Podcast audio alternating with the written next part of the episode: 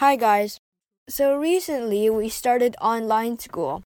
So basically, we're having school online and through different types of communication platforms. So we've tried two platforms so far. The first one is Zoom.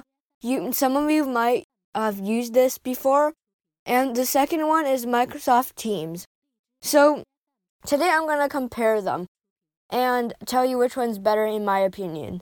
So for me, Zoom worked faster and uh, its quality was better. But Microsoft Teams definitely had uh, more uh, functions such as a full uh, chat system and a private chat system. So it's basically, I guess, WeChat and Zoom morphed together. Zoom is basically better for online classes in general because there's a function where you can raise your hand.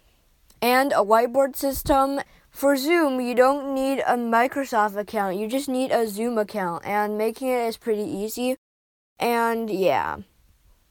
I would say I prefer Microsoft Teams more because it has more functions and uh, the quality isn't really that big of a problem. It's just people need to get better Wi Fi. So, yeah, my conclusion is that Microsoft Teams is better and you should probably try it out if you haven't already.